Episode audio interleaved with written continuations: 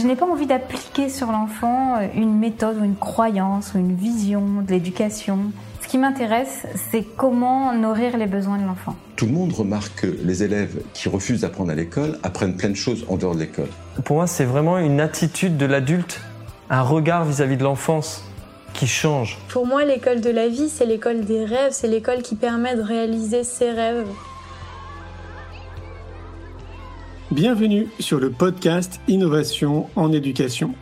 Je m'appelle Julien Perron, je suis à l'initiative du Festival pour l'école de la vie et du Congrès Innovation en éducation à Paris et à Montpellier. Voilà maintenant plus de 8 ans que je mets beaucoup d'énergie autour de l'éducation, convaincu que tout part de là.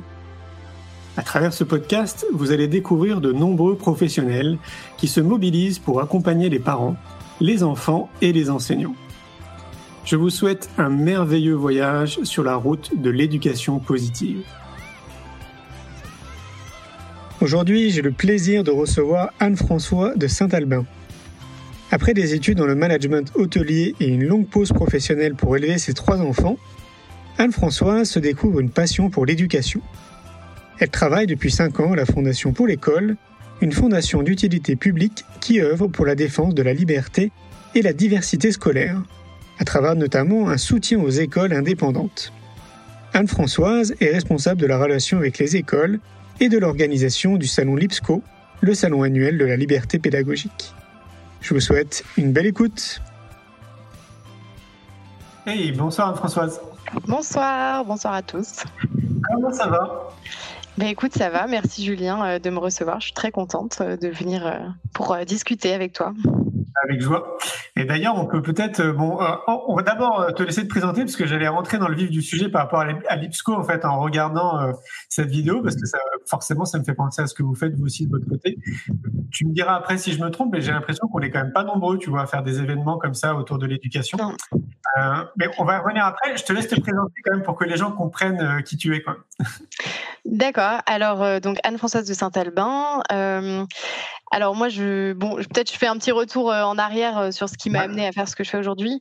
Euh, moi, j'étais pas du tout forcément prédestinée à travailler dans l'éducation. j'ai, j'ai fait des études dans l'hôtellerie-restauration, un métier de, de, terrain.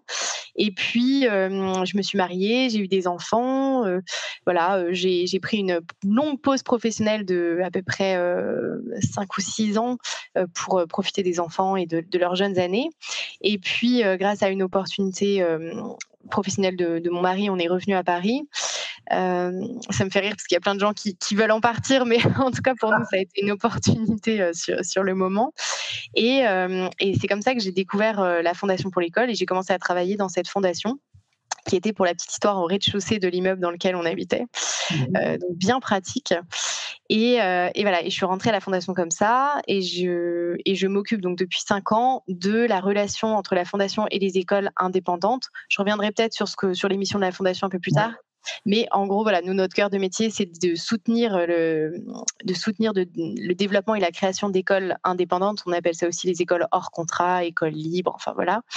Et, euh, donc, euh, je m'occupe de la relation entre la fondation et les écoles, de l'animation du réseau, et puis d'organiser euh, le salon LIPSCO, le salon de la liberté pédagogique. Bah, c'est une bonne transition. du coup, est-ce que tu peux euh, nous développer euh, ce que c'est ce fameux salon Lipsco auquel on est partenaire d'ailleurs cette année? Oui, exactement. C'est génial d'ailleurs.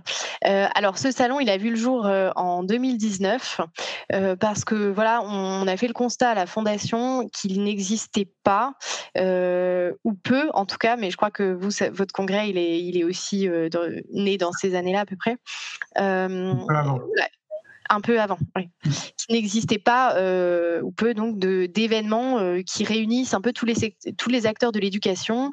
Euh, voilà, on sait qu'il y a plein d'acteurs très différents, qu'on fait pas tous les mêmes choses. Voilà, on a différentes manières d'arriver à nos fins, mais en tout cas, il n'existait pas d'événement pour ça, à part le, le congrès innovation en éducation. Et donc, on a voulu euh, lancer ce salon euh, en 2019. Donc, c'était un salon de la liberté pédagogique. Et ça a bien, ça a très bien marché. On a eu plus de plus de 1000 personnes, donc on s'est dit on va on va renouveler l'expérience. Euh, bon, il se trouve que le Covid nous a mis un petit coup d'arrêt en 2020, mais 2021 on a fait une édition 100% digitale, et puis cette année on revient avec une formule un peu hybride, donc un salon en présentiel, et il y a une partie de la programmation qui est retransmise en direct. Ok. Voilà. Sachant d'ailleurs, pour info, que c'est au même endroit où on avait fait, nous, l'année dernière à Paris, le congrès innovation de l'éducation. Pour ceux qui ne savent pas, c'est à l'espace Charenton. Exactement, dans le 12e. Donc avec, euh, vous avez des stands, il y a des, des, exposants très divers, que ce soit des maisons d'édition, des écoles, euh, des, des, des, voilà, des, des coachs scolaires. Enfin, il y a toutes sortes, toutes sortes d'exposants. Et puis, euh, la richesse du salon, c'est ces ateliers. Donc, une programmation assez riche. Cette année, on a voulu, euh, euh, on a voulu prendre comme thème l'enseignement et l'apprentissage des savoirs fondamentaux. Donc, lire, écrire, compter, s'exprimer. ça nous semblait être un enjeu d'actualité, mais voilà, peut-être qu'on aura aussi l'occasion d'en reparler. Et donc, des ateliers, voilà, sur l'apprentissage de la lecture, sur sur la grammaire, sur le calcul mental, et, et sur tous ces savoirs euh, fondamentaux.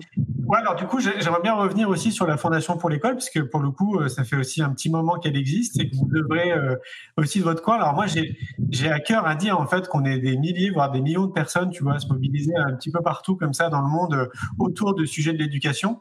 Et je mm. pense que ça serait important en fait, parce qu'il y a forcément des gens qui connaissent pas vos actions, en fait, ce que vous faites, que tu puisses nous expliquer vraiment le, cœur de vos actions dans, dans votre quotidien, quoi, en gros.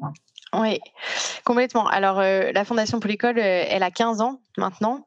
Euh, et donc, voilà, comme je disais tout à l'heure, nous, en fait, on œuvre vraiment pour la défense de la liberté et la diversité scolaire, pour que justement bah, les parents puissent avoir le choix de là où ils veulent instruire leurs enfants, que ce soit à la maison ou dans les écoles indépendantes ou dans le public, enfin n'importe où, du moment que leurs enfants puissent réussir et s'épanouir. Euh, et, donc nous, vraiment, notre cœur, notre vocation, c'est euh, la défense des écoles indépendantes des écoles hors contrat.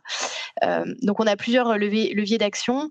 déjà, on est une fondation, donc on est habilité, pour parler sous, on est quand même habilité à recevoir l'IFI. Donc en fait, on, reçoit de l'argent par des donateurs et on en reverse à des écoles voilà, qui, nous en font, qui nous en font la demande sur dossier. Enfin voilà, il y a toute, une procédure. Ça c'est la première chose. Euh, la deuxième chose, c'est qu'on soutient, euh, on fait beaucoup de conseils, donc du conseil juridique, euh, des, formations à la création d'écoles et à la direction d'école. Oui, alors, j'ai déjà plusieurs choses qui me viennent à l'esprit. oui, dis-moi. à l'esprit en t'écoutant, c'est parce que nous, on reçoit beaucoup de mails en fait de personnes qui souhaitent créer des écoles. Mm. Et euh, jusqu'à présent, euh, notre réponse, c'est de leur dire, euh, il y a un site internet que tu connais peut-être qui s'appelle créersonecole.com. Oui qui je trouve en fait juridiquement est plutôt bien fait. J'ai l'impression qu'ils ont quand même bien fait le job. Je ne sais pas si je me trompe, mais j'ai l'impression qu'il y a quand même un certain nombre d'avocats qui sont derrière. En tout cas, voilà, pour nous en fait c'est un peu le lien ressources vers lesquels on envoie les, personnes, puisqu'on ne sait pas nous, euh, bah, c'est pas notre métier, tu vois, de créer des écoles. Euh, et donc là, moi, je comprends en t'écoutant qu'on pourrait les emmener en fait vers vous. Oui, complètement. Euh, voilà, il a créé son école existe euh, existe aussi, et nous on fait ça aussi. Donc euh, beaucoup de conseils juridiques. donc pour les créateurs d'écoles, on fait du conseil juridique et des formations. Et puis après, on a tout un, au niveau de la formation, on a un énorme catalogue de formations continues. Je crois que notre catalogue, il, est riche de plus de 80 formations, donc sur tous les domaines, que ce soit, ça va de la direction et la, à la création, de la création, pardon, et la direction d'école, à toutes les formations pour les enseignants, notamment sur la pédagogie de l'attention. Enfin voilà, on a on a plein sur la, prise de poste pour des enseignants, voilà, qui des jeunes enseignants, la gestion de classe, etc. On a plein de formations. Et puis, euh, dernier levier, bah, effectivement, nous, euh, on fait aussi du lobbying euh, médiatique, politique pour pour que ces écoles indépendantes puissent continuer à exister, pour qu'elles soient défendues et que les, les, enfants qui sont scolarisés soient défendus aussi et les mêmes droits que les enfants scolarisés ailleurs. Pourquoi en fait avoir choisi de défendre entre guillemets les écoles alternatives. Euh, moi, je vais te donner mon point de vue. Je suis pas forcément pour en fait la création d'écoles dans la mesure où j'ai le sentiment que ça reste un peu élitiste. En tout cas, c'est c'est le discours ambiant et c'est vrai quand même. C'est vrai que le coût d'une école dite alternative, nouvelle, etc. Bah, tout le monde ne peut pas se l'offrir. Et moi, mon rêve, ce serait justement que l'éducation nationale s'inspire de ce qui se fait à l'extérieur, en gros, de, de, ces écoles, pour la rendre justement accessible, c'est-à-dire bah, le public, quoi, que ce soit vraiment accessible à tout le monde. Donc moi, j'ai pas envie de prôner pour la création d'écoles alternatives parce que je trouve que c'est pas accessible à tout le monde. Donc du coup, ouais, je me pose la question pourquoi en fait s'être lancé dans cette démarche que j'adore en fait, hein, mais j'imagine qu'il y a des bonnes raisons. ouais, alors il y, y, a plein de choses dans ce que tu dis euh, qui, qui résonnent, mais alors d'une part, euh, ces écoles, effectivement, comme tu l'as dit, ce sont des, des, aiguillons parce que, en fait, c'est des écoles, euh, on pourrait dire des écoles pilotes, c'est des écoles dans lesquelles on, peut, c'est plus simple d'innover. Il y a des, souvent des petits, c'est des écoles à petits effectifs, euh, c'est des écoles voilà où, qui sont libres. Donc, petit rappel pour ceux qui nous écoutent, les écoles hors contrat, c'est des écoles qui sont pas liées euh, par un contrat à l'État et donc qui sont libres de choisir euh, leurs enseignants, qui sont libres de leur recrutement, qui sont libres de leur choix de manuel et de la façon en fait, euh, elles sont libres des programmes. La chose qu'elles doivent respecter, c'est ce qu'on appelle euh, le socle commun des, connaissances et de la, des cultures, euh, voilà, qui est commun à toutes les, bah, tous les élèves et c'est quelque chose qu'en fin de cycle les élèves doivent avoir acquis. Et ça, c'est inspecté, enfin voilà. Donc ça, c'est la, c'est la seule chose. Et puis évidemment, bah, toutes les, euh, la, laïcité, enfin les chartes des valeurs républicaines, etc donc évidemment, je ne sais plus ce que je disais. Oui, voilà. Donc ces écoles indépendantes, c'est un aiguillon et c'est beaucoup plus facile d'innover. Donc effectivement, nous, c'est aussi ce qu'on dit et ce qu'on veut montrer, euh, bah, notamment dans le salon de la liberté pédagogique. On veut montrer toutes ces belles initiatives qui se trouvent dans les écoles indépendantes et qui permettent d'améliorer le système éducatif. Mmh. Donc ça, c'est quelque chose de très positif dans ces écoles. Après, il y a une deuxième chose, c'est sur le côté élitiste. Alors effectivement, ces écoles, elles n'existeraient pas si tout le monde était entièrement satisfait euh, de ce qui se fait aujourd'hui dans l'éducation nationale. Parce que euh, si tu veux, euh, des parents qui mettent leur enfant dans une école, dans une école hors contrat, bah, c'est la double peine parce qu'ils payent cher et puis ils payent leurs impôts, donc ils payent aussi l'école publique dans laquelle ils ne scolarisent pas leurs enfants. Donc, si tu veux, comme ça, ils sont perdants. maintenant, ils y, ils y, trouvent forcément quelque chose. On a, peut-être qu'on en reparlera, mais on a 120, on a en moyenne 120 écoles euh, qui sont créées chaque année. 120 écoles indépendantes, euh, c'est plus qu'un phénomène, si tu veux. C'est voilà, c'est une, une, tendance qui dure. C'est vraiment ancré dans le paysage éducatif français. Donc, euh, donc finalement, les parents, c'est des parents qui sont convaincus que mettent, s'ils mettent leurs enfants là, c'est qu'ils voilà, ils ont des bonnes raisons, des bonnes raisons de le faire. Euh, moi, je rêverais aussi que, alors d'une part, que les écoles, euh, que, que, les écoles indépendantes ne soient pas si chères. Ça, c'est une évidence. Maintenant, il faut savoir qu'il y a quand même beaucoup d'écoles qui font des efforts sur les tarifs, euh, qui essayent de voilà, de faire des tarifs dégressifs en fonction du quotient familial, euh, euh mmh. des tarifs dégressifs pour les fratries, etc. Euh, donc ça, c'est une chose. Mais effectivement, ça reste cher parce que euh, elles n'ont aucune aide de l'État. Maintenant, la plupart du temps, ces écoles, c'est des écoles associatives. Donc, qui ne vivent aussi beaucoup de dons. Euh, tout ça, ça coûte extrêmement cher. donc, effectivement, effectivement, c'est encore réservé pour une partie des écoles indépendantes, mais, mais j'insiste pas toutes parce qu'il y en a beaucoup qui deviennent de plus en plus accessibles ou qui se débrouillent pour, euh, euh, voilà, pour octroyer des bourses, etc. Effectivement, il y a une partie de ces écoles qui sont encore euh, inaccessibles à la, à la majeure partie des personnes.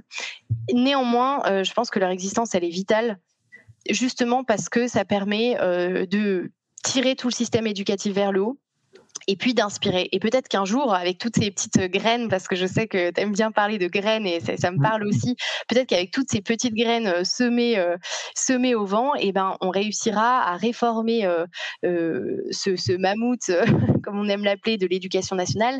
Mais en attendant, on ne peut pas rester inactif et on ne peut pas attendre que le système se réforme de lui-même parce que, enfin, moi, j'y crois pas. Enfin, je pense que ça ça doit venir aussi de l'extérieur. Et, voilà, de la même manière que, tu vois, une entreprise qui a un monopole, ben finalement, c'est un peu facile. Euh, quand on a un peu de concurrence, et eh ben, ça nous permet aussi de nous remettre en question, de, se demander ce qui se fait ailleurs, de s'améliorer, etc.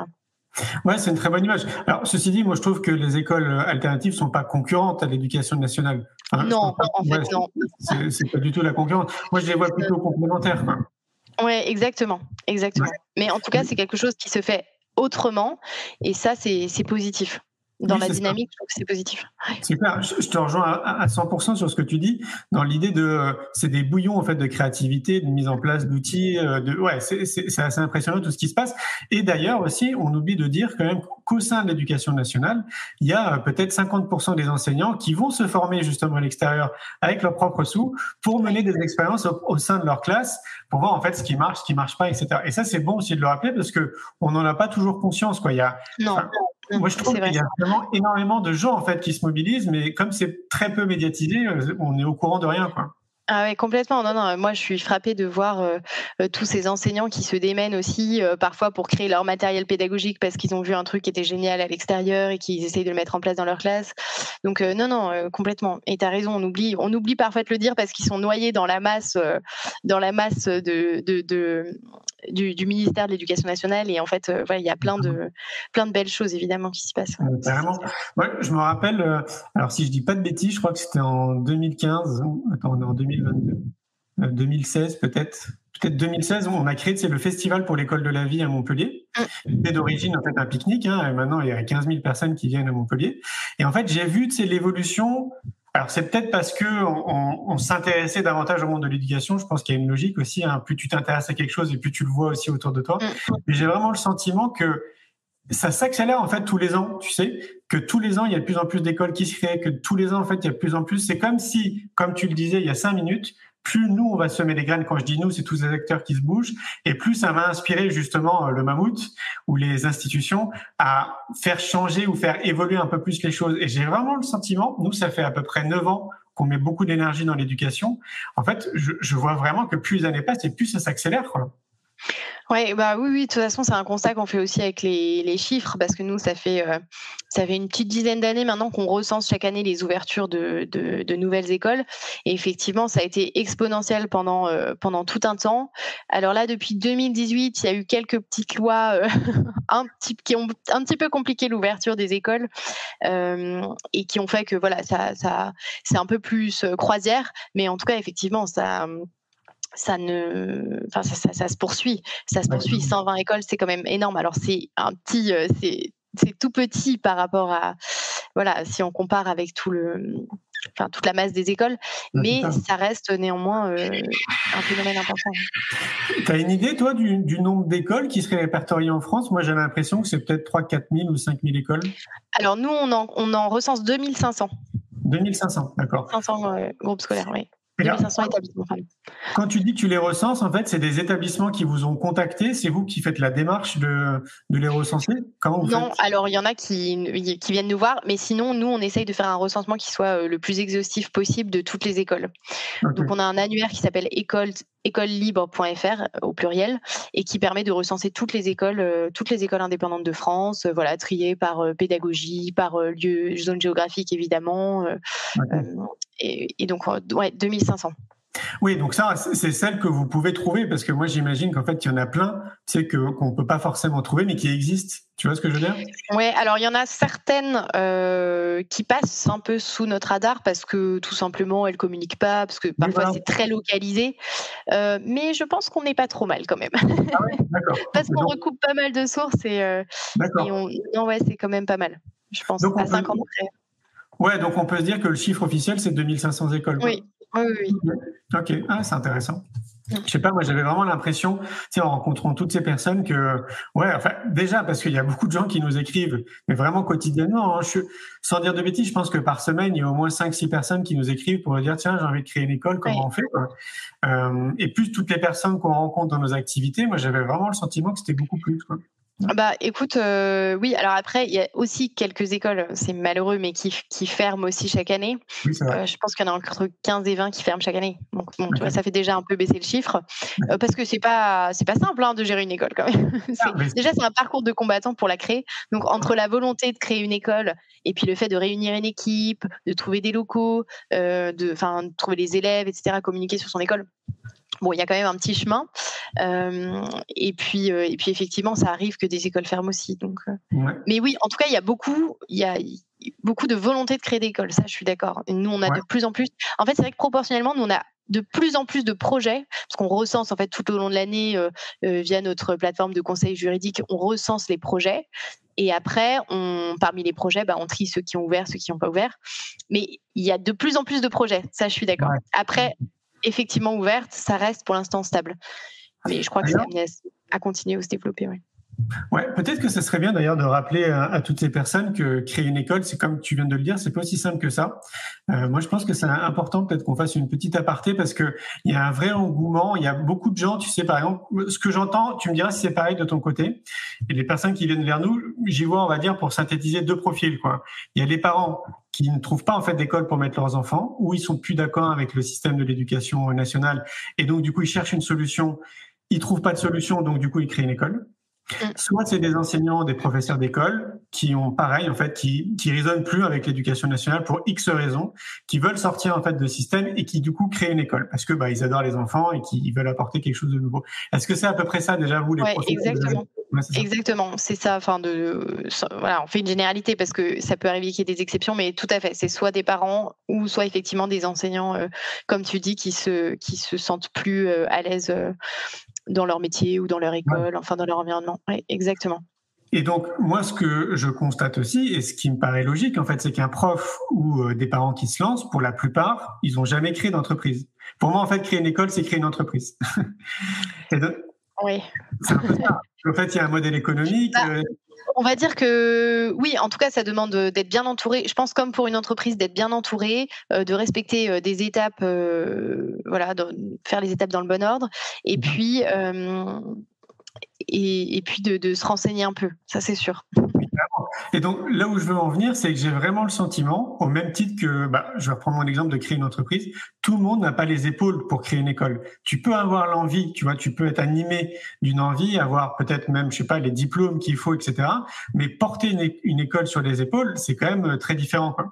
Et euh, pour moi, c'est important de le rappeler parce que tu sais, c'est un peu comme si, euh, je sais pas, on va prendre l'exemple des thérapeutes. Tu as envie de devenir sophrologue parce que tu adores ça, en fait, tu es passionné de sophrologie, tu vas te former pour devenir sophrologue, mais il se peut qu'en fait, toi, tu sois dans ton profil type, bah, t'es pas fait en fait pour accompagner les gens. Et je pense que c'est pareil en fait pour les gens qui ont envie de créer une école. Il faut quand même se poser les bonnes questions et j'imagine que c'est ce que vous faites vous quand vous allez accompagner, c'est de se poser les bonnes questions avant de se lancer. Est-ce que je suis vraiment, est-ce que j'ai les capacités, le réseau, les talents, etc. pour vraiment tenir une école comme ça sur mes épaules et sur le dos. Oui, tout à fait. Bah, nous, ce qu'on dit beaucoup aux créateurs, c'est d'abord entourez-vous parce que souvent les gens, ça naît. Alors, ça peut arriver que ça naisse d'un groupe de parents, euh, donc déjà, ça constitue déjà une équipe. Mais euh, quand ça vient d'une personne, voilà, toute seule qui a son idée, effectivement, le réseau, ça joue beaucoup euh, parce que typiquement, si toi, tu as juste la volonté, mais qu'effectivement, t'as pas les connaissances, tu sais pas monter un business plan ou ou tu sais pas comment faire pour trouver des locaux, voilà. Après, je pense qu'il peut y avoir un équilibre, c'est-à-dire que bah, toi, tu auras peut-être pas les épaules pour porter une certaine partie d'achat mais peut-être que tu vas trouver quelqu'un euh, qui sera OK pour euh, recruter l'équipe alors que toi, tu n'es pas à l'aise en management. Voilà. Après, il y a toute la forme. Est-ce qu'on on crée une association Est-ce qu'on se monte en société euh, Beaucoup de questions à se poser au départ. Et ça, je, suis, je te rejoins là-dessus. Il y a vraiment, euh, quand je parlais d'étapes tout à l'heure, c'est vraiment important au départ de se poser, de dire quel, est, quel va être mon projet pédagogique. En fait, il faut voir loin.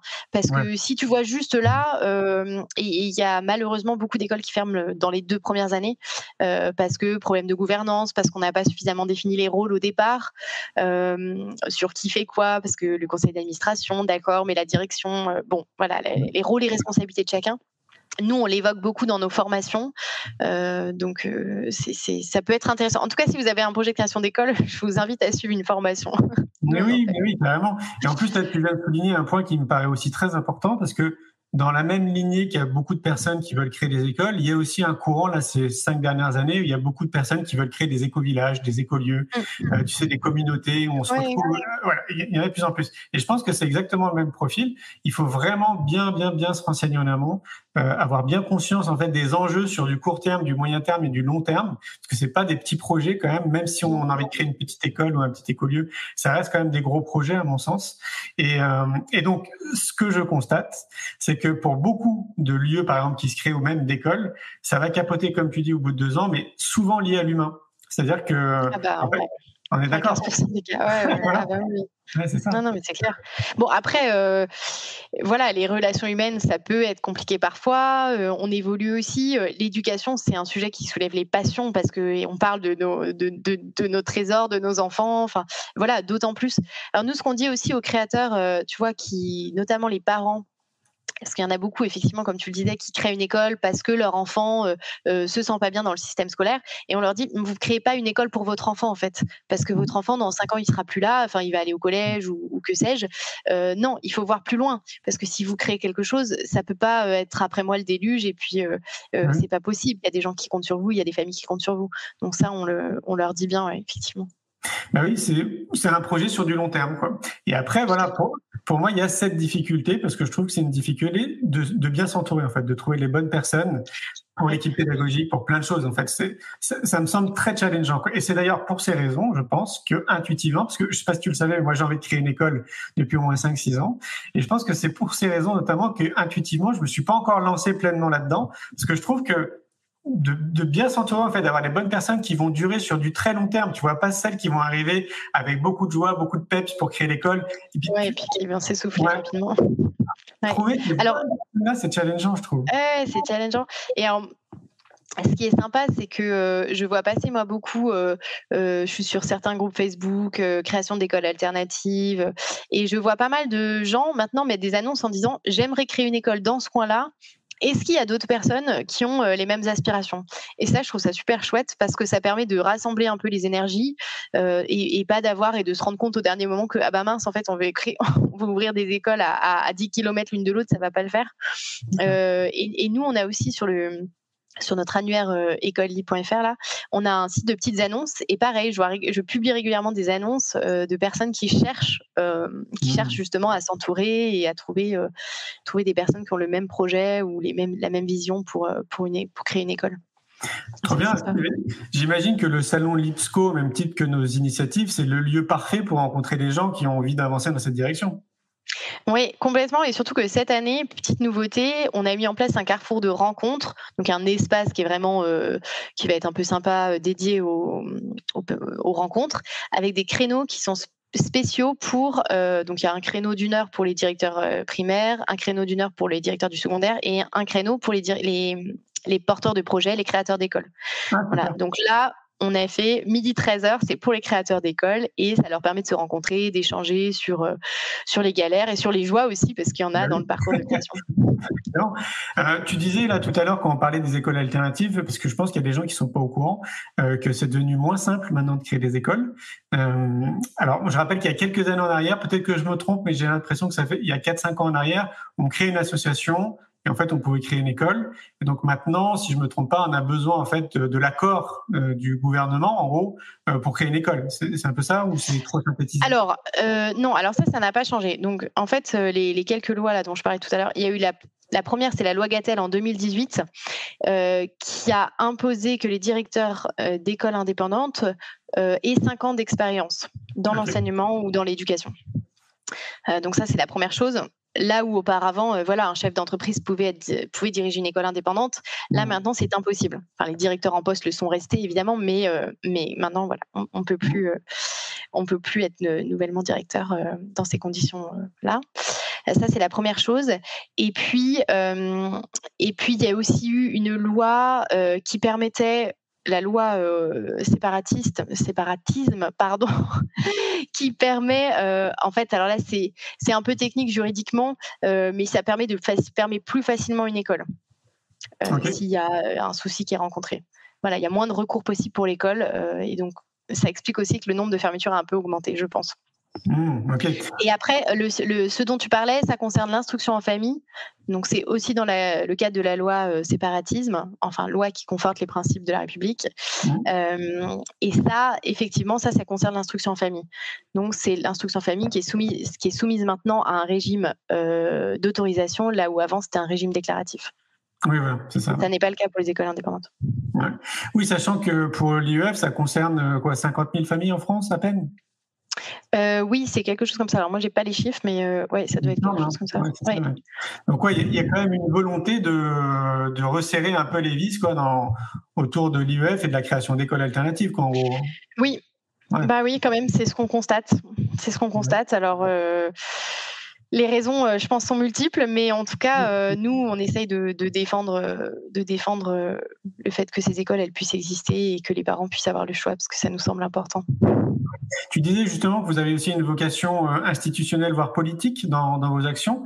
qu'est-ce que qu'est-ce que ça donne à ce niveau-là? Alors en fait, nous, euh, on se bat euh, sur des choses euh, très terrain. Donc là, c'est pas tout à fait mon domaine parce qu'il y a un service juridique à la fondation. Mais toi, typiquement, on a eu tout, toute une affaire avec le baccalauréat, puisque les élèves, les lycéens de lycées indépendants euh, n'ont pas passé leur bac dans les mêmes conditions. Donc tu vois, voilà, sur des choses très terrain, et eh ben nous, on va aller euh, voir euh, la DGESCO, voir les mmh. académies, etc., pour essayer d'obtenir des avancées pour que les droits des, enfants scolarisés dans les écoles indépendantes soient défendus. Mmh. On peut rappeler peut-être que c'est la DGESCO pour ceux qui nous écoutent? Direction générale de l'enseignement scolaire. Ouais, c'est ça. Attention, si je commence à parler en jargon, ça va plus du tout. Alors attends, ça remonte à quand? Je crois que ça remonte à 4 ans, parce qu'il y a crise sanitaire, oui c'est ça, il y a 4 ans, il y a l'ancienne directrice de la DGESCO, parce que ça, ça change apparemment régulièrement là-bas, euh, qui m'avait contacté, qui m'avait passé un coup de fil en fait, qui était venue au Festival pour l'école de la vie à Montpellier. Ah, elle était, Ouais, elle était venue à titre de curiosité, mais sans me prévenir. Elle m'a appelé une fois que l'édition était passée. J'aurais trop aimé la rencontrer sur place. Et en fait, bah, on a une conversation super intéressante. Elle avait adoré l'initiative. Elle trouvait que c'était vraiment un bouillon de culture, de créativité, de plein de choses très intéressantes. Et, euh, et à l'époque, elle m'avait dit qu'elle souhaitait revenir au festival justement pour qu'on puisse se rencontrer et aller plus loin. Et entre-temps, moi, je lui avais proposé de diffuser le film euh, L'école de la vie, c'est que j'ai réalisé euh, au ministère. Quoi. Elle était euh, très contente de l'idée, mais en fait, en gros, il s'est rien passé. Mais moi, ce que je dis ça parce qu'en fait, ça m'a rassuré. Tu vois, je me suis dit, euh, bah tiens, au sein d'institutions comme ça, il y a des gens en fait finalement qui euh, bah, qui apprécient nos initiatives et qui vont voir un petit peu ce qui se passe à l'extérieur d'un œil positif. Et, euh, et, donc j'imagine que les gens avec qui vous êtes en contact sont des gens comme ça assez ouverts d'esprit, non? Eh ben écoute, oui, enfin en tout cas, bon, après, il y a euh, la façon dont on est reçu un peu en off, et puis euh, non, mais c'est super ce que vous faites. Et puis, effectivement, euh, comme tu dis, il y a la version officielle de bon, bah, on va pas passer votre film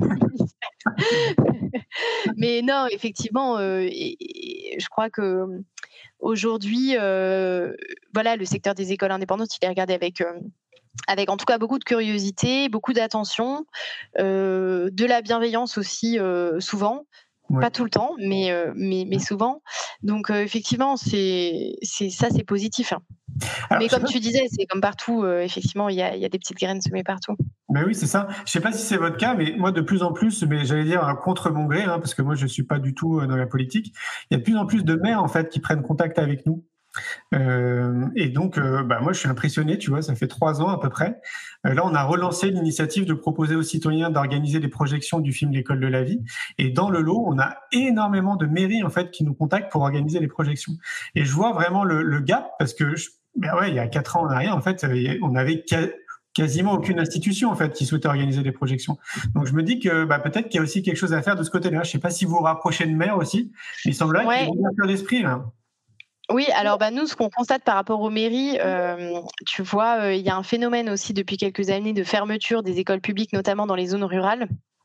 Et très souvent, les parents euh, ne veulent pas en fait faire des kilomètres pour emmener leurs enfants à l'école, et ça, ça provoque des créations d'écoles aussi. Ah, et en général, il y a des, des retours très positifs euh, de la part des mairies, parfois même des mises à disposition de locaux euh, pour effectivement maintenir l'école du village parce que c'est quand même très fort.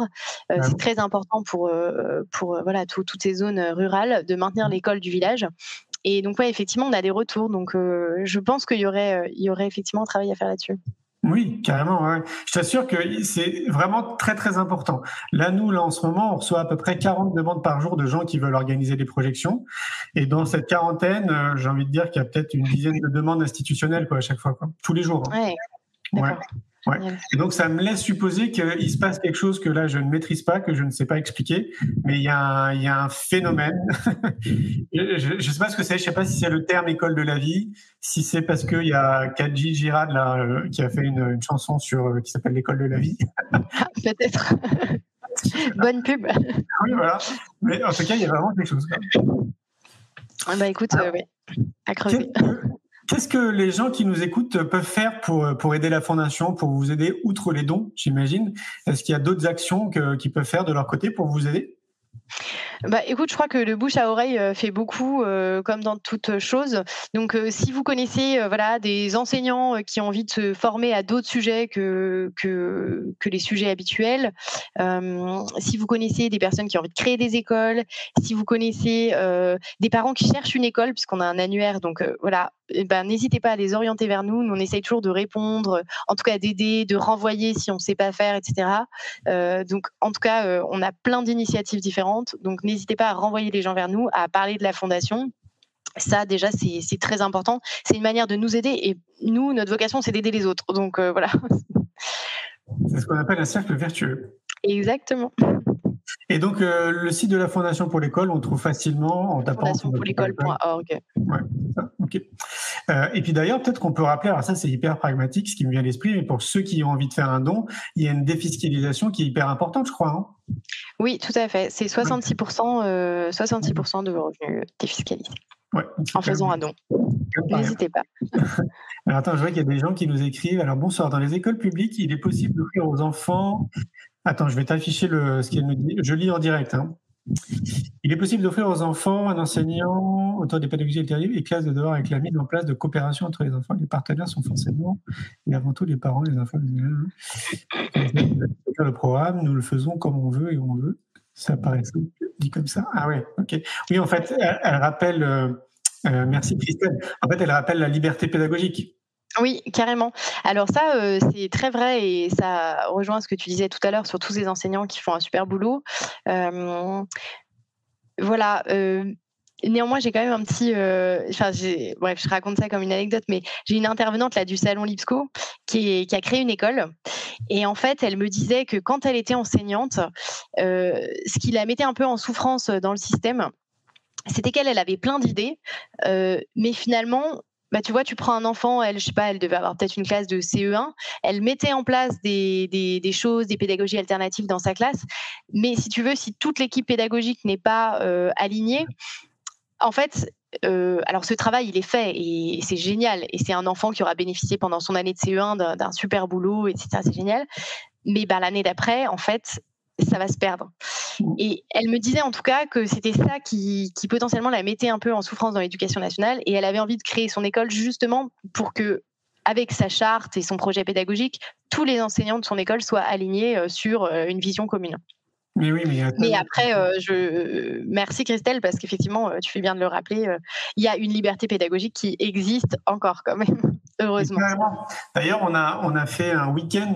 C'était quand? C'était la semaine dernière avec l'agence avec laquelle on fait le magazine Innovation de l'éducation pour prévoir les prochains magazines sur 2023 et même 2024. Oui, dans un gîte magnifique. J'ai vu. Oui, je recommande d'ailleurs le gîte de Turnelin. Toumelin. Enfin bon, vous le trouverez sur Facebook si je me trompe de nom. Oui, il est génial ce gîte. Et euh, tout ça pour dire en fait qu'on va faire un magazine qui est dédié justement à la liberté pédagogique. Parce que en fait justement on se rend compte dans notre quotidien que moi j'ai le sentiment que les enseignants ils ont totalement oublié en fait qu'ils avaient une liberté pédagogique. Tu vois, ils sont tellement pris je pense dans leur activité, dans plein de choses administratives etc. qu'ils en oublient en fait qu'ils peuvent qu'ils ont cette liberté. Oui, oui, oui. Et puis, euh, je pense qu'il faut, il faut, pour exercer une liberté pédagogique, il faut être soutenu.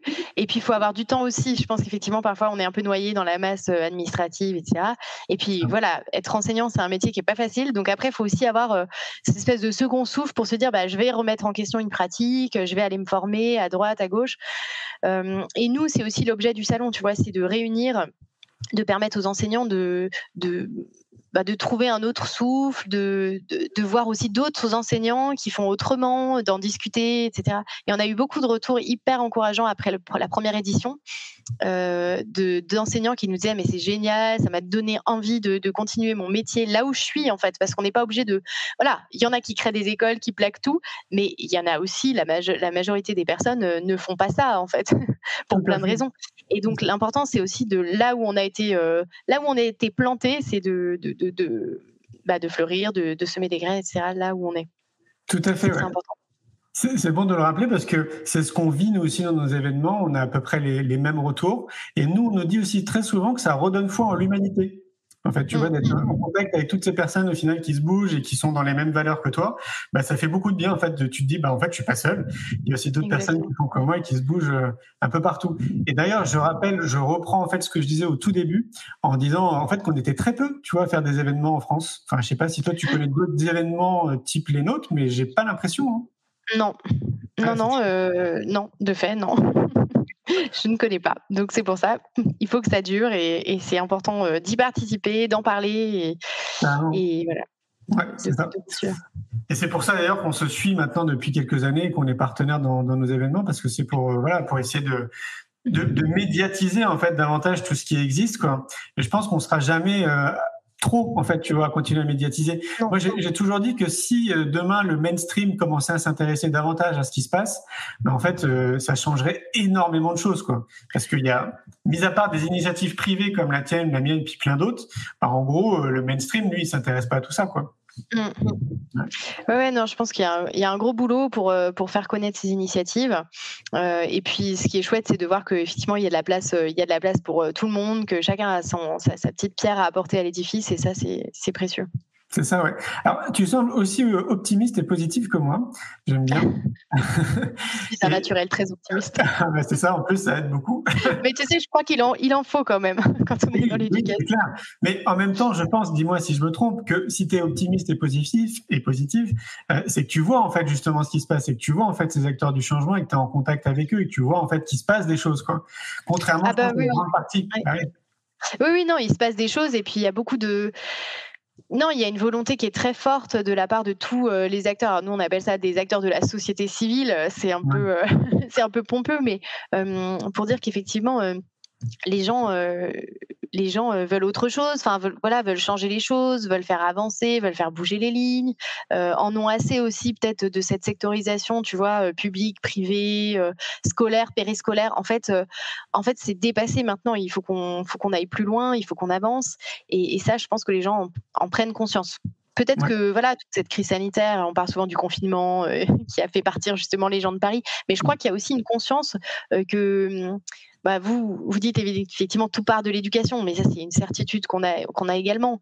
Euh, effectivement, tout le monde est déjà tout le monde est concerné par l'éducation. Parce que j'avais une personne qui me disait mais qui euh, qui peut venir au salon euh, de la liberté pédagogique? J'ai dit mais Ah, tout le monde tout le monde en fait est concerné par l'éducation. Dire les enfants d'aujourd'hui c'est les adultes de demain. Donc euh, on a tous notre rôle à jouer dans l'éducation, chacun à notre échelle. Euh, mais effectivement il y a y a plein de plein de belles choses, plein de choses très positives et je crois que euh, voilà, on, on peut on peut que qu'apprécier et puis voir le verre à moitié plein et, et continuer euh, avec euh, avec tous ces acteurs euh, super. Yes. Merci beaucoup, Anne-Françoise. C'était Merci Julien, discuter avec toi. à très bientôt.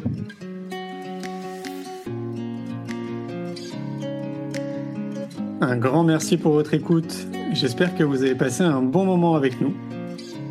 Pour aller plus loin dans votre recherche, nous avons créé un magazine papier, le magazine Innovation en éducation.